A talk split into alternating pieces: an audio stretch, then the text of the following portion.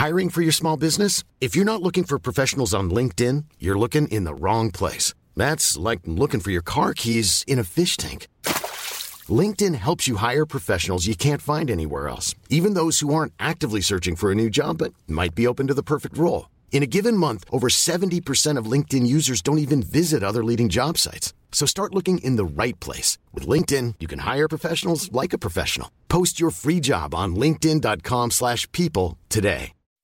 When you make decisions for your company, you look for the no-brainers. If you have a lot of mailing to do, stamps.com is the ultimate no-brainer. Use the stamps.com mobile app to mail everything you need to keep your business running with up to 89% off USPS and UPS. Make the same no-brainer decision as over 1 million other businesses with stamps.com. Use code program for a special offer. That's stamps.com, code program.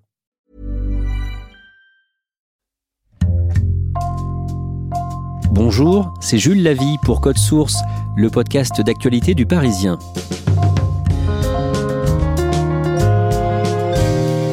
Connaissez-vous l'histoire du pansement Schubert? Cette histoire, c'est celle de la violoncelliste Claire Aupert, racontée récemment dans Le Parisien par la journaliste Pauline Darvé. Après avoir lu cet article, la reporter de Code Source, Claudia Prolongeau, a eu envie d'aller à la rencontre de cette violoncelliste pour l'écouter.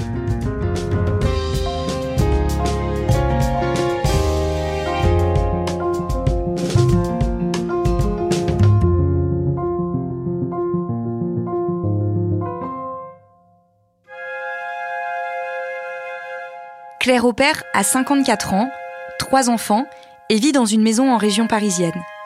On y entre par une petite cuisine dans laquelle elle prépare du thé avant d'accéder à un joli salon au plancher qui craque. Elle est souriante, a la voix douce et un regard profond. Mais surtout, Claire déborde de joie et d'optimisme. Et ce sont ses parents qui lui ont transmis cela depuis toute petite et notamment à travers la musique. Ma mère était artiste, elle était danseuse et elle était très rayonnante.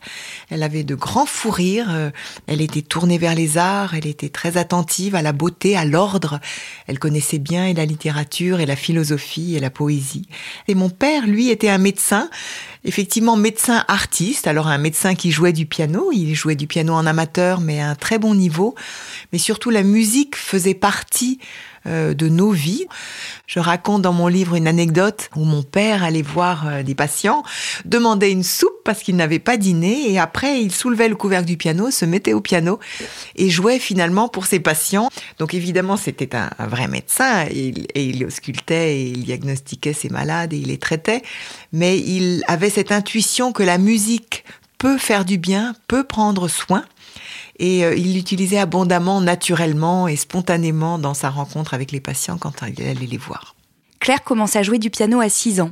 Mais ce qui va lui faire définitivement et profondément tomber dans la musique, c'est un concert de violoncelle auquel l'emmènent ses parents. J'ai eu un coup de foudre euh, extraordinaire, immédiat, absolu. Euh, le coup de foudre de la vie. J'ai tellement aimé la sonorité du violoncelle qui ressemblait, me semblait-il, déjà à cette époque à une voix. Et il est effectivement assimilé à la, à la voix de façon acoustique. C'est l'instrument le plus proche de la voix humaine. Immédiatement après le concert, elle demande à commencer le violoncelle. C'est comme ça que sa passion débute. Elle participe à des concerts et le premier d'entre eux lui laisse encore un souvenir très précis. Lors de mon tout premier concert public, quand j'avais 14 ans, une femme est venue me voir, de toute évidence, elle était très malade, elle était très pâle, elle avait un turban sur la tête, elle devait avoir un cancer. Et elle m'a dit cette phrase, elle m'a dit, si vous aviez été médecin, vous m'auriez guéri. Euh, évidemment que euh, je ne peux pas la guérir et je n'aurais pas pu la guérir vraiment de son cancer avec mon violoncelle, mais elle exprimait finalement le fait que la musique que j'avais jouée avait été pour elle comme un soin tellement bienfaisant et euh, ça a été vraiment pour moi une, sorte de révélation et je n'ai jamais oublié cette phrase euh, qui a guidé en fait toute ma vie après. Claire n'imagine pourtant toujours pas faire de sa passion pour le violoncelle sa vie professionnelle. Car depuis toute petite, elle veut être médecin, comme son père et son grand-père. Jusqu'à ses 18 ans, le bac, une maîtrise de philosophie et finalement une bourse qu'elle décroche en 1989 pour rentrer au conservatoire Tchaïkovski de Moscou. Je suis partie à Moscou pour, euh, au départ, euh, un an, et je suis finalement restée euh, pendant quatre ans et j'ai fait ma formation complète au Conservatoire de Moscou. Outre le rêve du violoncelle, j'avais le rêve russe. J'étais fascinée par la personnalité et le jeu de, de Rostropovitch, le grand violoncelliste russe. Euh, je suis allée au foyer des étudiants, qui était un endroit euh, quand même assez dur où les conditions de vie étaient difficiles. On était deux par chambre dans des chambres très assez insalubres, avec euh, parfois des carreaux cassés, des douches crasseuses, des rats, des, des, cafards. Mais finalement, moi, je me suis adaptée très très bien euh, au foyer des étudiants au Conservatoire de Moscou. En 1994, Claire rentre de Russie et repart passer deux années de formation en Allemagne. Elle commence alors très vite une carrière de concertiste partout dans le monde et s'investit aussi dans l'enseignement dans deux conservatoires parisiens, désireuse de transmettre ce qu'elle a pu recevoir de son exigeant apprentissage russe. En 1996, elle se rend à une conférence d'Howard Buten. C'est un grand spécialiste clinicien de l'autisme assez médiatisé et un artiste qui se produit sur la scène du théâtre du Ranlag en tant que clown buffo. C'est aussi l'auteur du célèbre roman Quand j'avais 5 ans, je m'ai tué. J'ai entendu Howard euh, Buten dans une conférence à laquelle je me suis rendue, qui était, qui s'appelait euh, musique et santé. Donc ce thème me tenait à cœur et en fait était un peu le thème de ma vie puisque c'était déjà les deux professions entre lesquelles j'avais hésité. Et une dame de l'assistance lui a demandé euh, qu'est-ce que c'est en fait l'autisme, Monsieur Buten? Et alors il a pris euh, de longues minutes avant de répondre en mettant tout l'auditoire très mal à l'aise. Il était très provocateur, il aimait bien les longs silences euh, qui mettent les gens euh, en quelque sorte dans une position un peu hors de zone de confort. Et il a répondu cette phrase qui m'a complètement sidérée, l'autisme, on n'en sait rien. Ce moment marque Claire durablement. Mais ce jour-là, elle ne parvient pas à rencontrer le grand Howard Buten. C'est donc l'année d'après qu'elle tente sa chance. À ce moment-là, il vient d'ouvrir le centre Adam Shelton à Saint-Denis pour accueillir les grands autistes. Howard euh, m'a en quelque sorte fait confiance puisqu'il m'a invité dans son centre. Il m'a dit surtout jure-moi que tu ne liras rien, que tu n'apprendras rien sur l'autisme. Euh, en fait, il poursuivait cette idée que l'intuition était plus forte euh, et meilleure conseillère que la théorie. Et pendant six ans, chaque semaine, dans la mesure de mes possibilités, quand j'avais pas euh, de concert euh, qui m'en empêchait, je suis venue à la rencontre des grands autistes. Euh, bon, la rencontre avec Paul, par exemple, qui était un enfant autiste non parlant, euh, assez violent, qui un jour, à l'écoute d'une certaine musique, c'était la suite de Bach numéro 5 de Jean-Sébastien Bach, a eu une réaction d'une extrême violence. En fait, il a brisé mon violoncelle d'un coup de poing.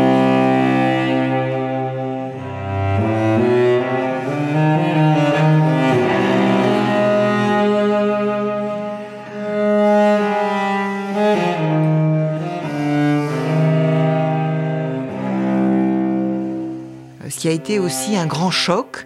Et Howard, lui, il ne m'a pas permis, en quelque sorte, de réfléchir et de comprendre ce qui s'était passé. Il m'a juste dit de continuer, d'accepter cette fracture et de continuer à jouer. Claire fait confiance à Howard et continue. C'est alors que Paul, qui l'avait jusqu'alors ignoré, se met à la regarder dans les yeux et vient même toucher l'instrument pour glisser sa main dans le trou qu'il a créé. Howard en est bouleversé. Quatre mois plus tard, quand Claire rejoue la même suite de Bach, le petit Paul rentre immédiatement dans la même violence que la première fois. Je ne sais pas pourquoi euh, ce prélude précisément, pourquoi est-ce qu'à deux reprises il a brisé le violoncelle euh, à, l'écoute de ce morceau. Euh, je n'ai toujours pas d'explication, mais je pense que la musique, elle, atteint très très profondément ce qui est enfoui en chaque personne et qu'elle suscite les émotions. Donc je suis restée sans explication, mais avec beaucoup d'avancement dans la relation avec ce jeune autiste, qui en fait littéralement se calmait euh, à l'écoute de la musique, venait poser ses mains euh, euh, sur le bois. Claire rencontre comme ça des dizaines d'enfants, pour lesquels elle va venir jouer pendant plusieurs années. Parallèlement, elle multiplie les concerts et s'investit beaucoup dans l'enseignement. Au bout d'un temps, constatant les effets bienfaisants de sa musique sur les jeunes autistes, elle souhaite comprendre. À la fin des années 2000, elle débute donc une formation en art-thérapie à la faculté de médecine de Tours, qui lui prend beaucoup de temps et l'oblige à arrêter de se rendre au centre Adam Shelton. À l'occasion d'un stage au cours de cette formation, elle rencontre Jean-Marie Gomard, chef du service de soins palliatifs de l'hôpital Sainte-Périne à Paris. Pendant 9 ans, elle ira jouer de la musique dans son service. Dans le même temps, à partir de 2011, Claire intervient également dans un EHPAD parisien en unité de vie protégée auprès de patients atteints de démence. C'était plus des séances euh, en groupe. On a eu des résultats magnifiques. Il y a des personnes qui ne bougeaient plus, qui ont commencé à bouger leurs orteils, leurs pieds, leurs doigts, euh, leurs mains, leurs yeux, leur tête à l'écoute de la musique. Euh, des personnes qui ne reconnaissaient pas leur fille pouvaient en fait réapprendre des paroles de chansons. La musique a des capacités de reconnecter les deux hémisphères du cerveau et ça c'est vraiment de plus en plus prouvé et mis en avant par les recherches en neurosciences.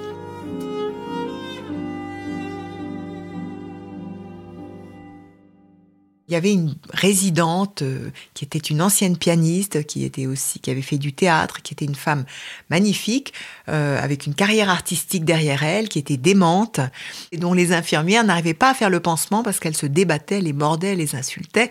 Elle était très très très violente. Je suis passée devant elle, les infirmières vraiment euh, peinaient à lui faire son pansement. Je me suis arrêtée complètement spontanément, j'ai tiré une chaise et puis je lui ai joué le mouvement lent du deuxième trio de Schubert.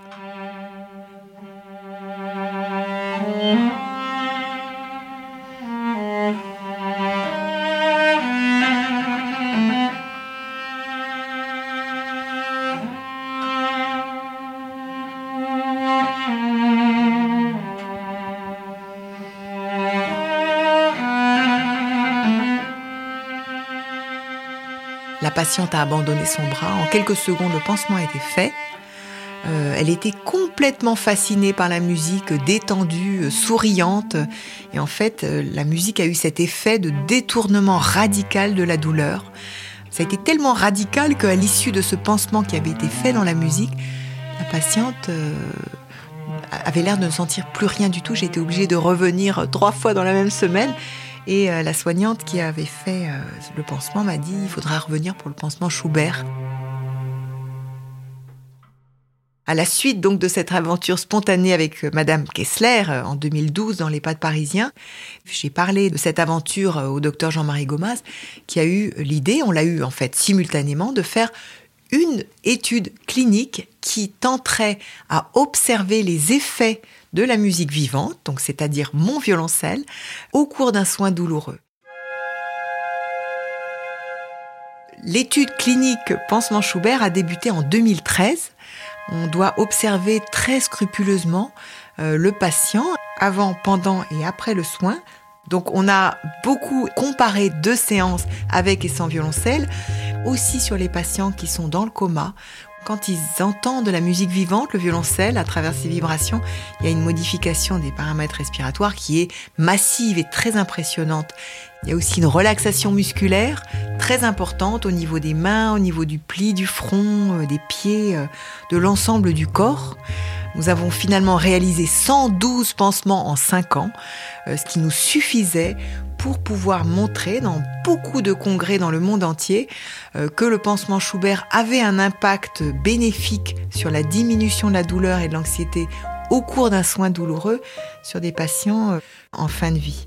Mais on a été beaucoup plus loin, on a commencé à étudier l'impact sur les soignants qui caractérisent leurs soins comme plus justes, plus harmonieux, euh, ils se sentent plus en osmose avec le patient et aussi avec eux-mêmes. Dans l'étude clinique, il ressort que le pansement Schubert a un effet bénéfique évalué à 90% sur les patients et 100% sur les soignants. La preuve irréfutable, s'il en fallait une pour Claire, qu'il est nécessaire de continuer à jouer dans les hôpitaux et les EHPAD. Pendant 5 ans, Claire Opère suit Madame Kessler dans l'EHPAD où elle travaille, puis elle change de structure. Un matin où elle vient pour jouer comme d'habitude dans le service de soins palliatifs du docteur Jean-Marie Gomard, une grande surprise l'attend. C'est le 23 mai 2016 exactement où je suis entrée dans le poste de soins d'infirmerie et j'ai vu sur la liste des patients présents le nom de Madame Kessler qui était donc cette femme que j'avais accompagnée pendant plusieurs années euh, à l'EHPAD. Euh, elle était en fin de vie, elle était rentrée en fait pour une évaluation de sa douleur. Et j'étais euh, assez émue. Je dois dire, de la retrouver. Je suis allée la voir, elle ne pouvait plus parler, elle ne pouvait plus bouger mais elle m'a reconnue immédiatement et j'ai joué pour elle donc le mouvement lent du deuxième trio de Schubert euh, que j'avais joué euh, quelques années auparavant, en 2012, et qui avait donné naissance en fait à toute cette recherche et à tout cet apaisement euh, des patients douloureux par la musique. j'ai joué pour elle, elle a immédiatement détendu ses membres, elle avait un regard qui était vraiment lumineux, elle, a, elle clignait des yeux pour me, pour me, me signifier euh, voilà sa joie, euh, le fait qu'elle reconnaissait. La semaine d'après, euh, en fait, elle n'était quasiment plus consciente, mais au moment où j'ai joué pour elle, elle a énormément amplifié sa respiration thoracique. Et en fait, Madame Kessler faisait des grandes pauses respiratoires. Ça, c'est très impressionnant au moment où la respiration s'arrête. Et moi, j'avais l'impression que je continuais à, à jouer le Schubert comme si je rediffusais de la vie dans la pause euh, de son souffle et puis le souffle revenait.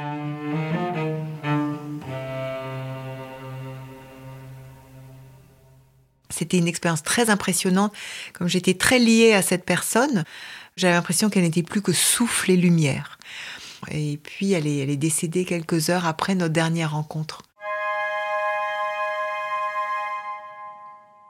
Est-ce que vous ressentez plus d'émotion quand vous êtes sur scène ou quand vous êtes avec euh, les malades?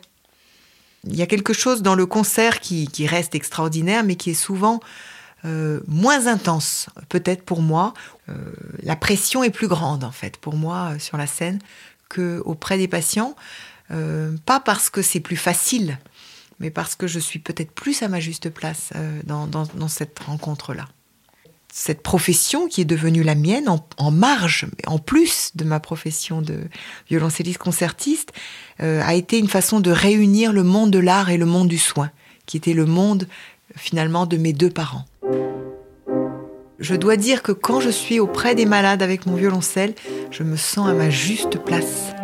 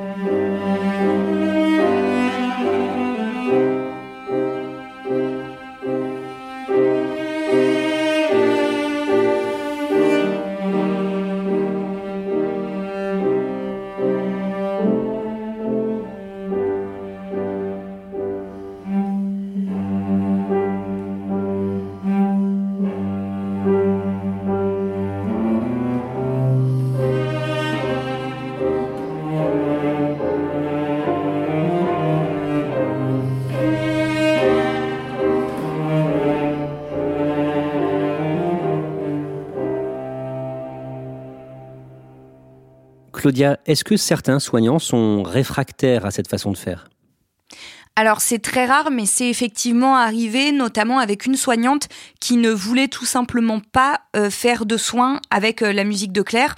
Euh, Claire analyse ça comme le fait que certains d'entre eux peuvent être vexés qu'on leur dise que de la musique peut améliorer ce qu'ils font parce qu'ils font de leur mieux possible et que leur soin est, est très bon à l'origine.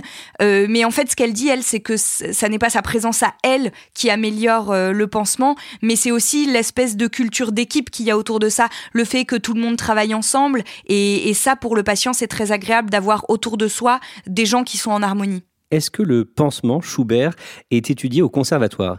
Oui, c'est assez récent et elle en est très reconnaissante. C'est notamment le violoncelliste Jérôme Pernaud qui, au Conservatoire national supérieur euh, de Paris, fait étudier euh, le livre Le pansement Schubert à ses étudiants.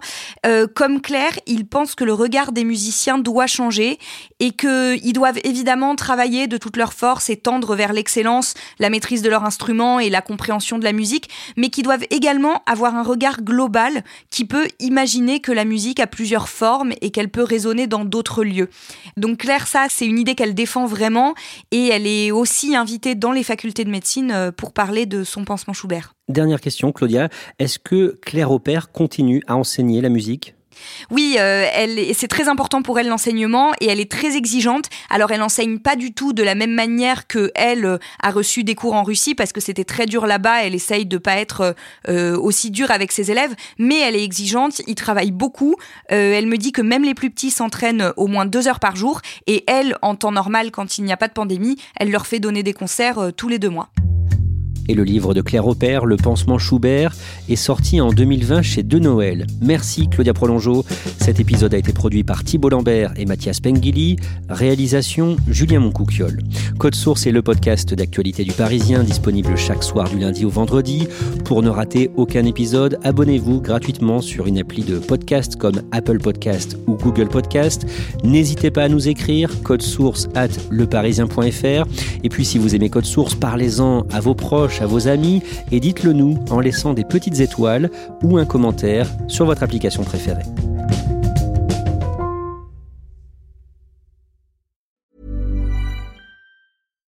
Hi, I'm Daniel, founder of Pretty Litter. Cats and cat owners deserve better than any old-fashioned litter. That's why I teamed up with scientists and veterinarians to create Pretty Litter. Its innovative crystal formula has superior odor control and weighs up to 80% less than clay litter.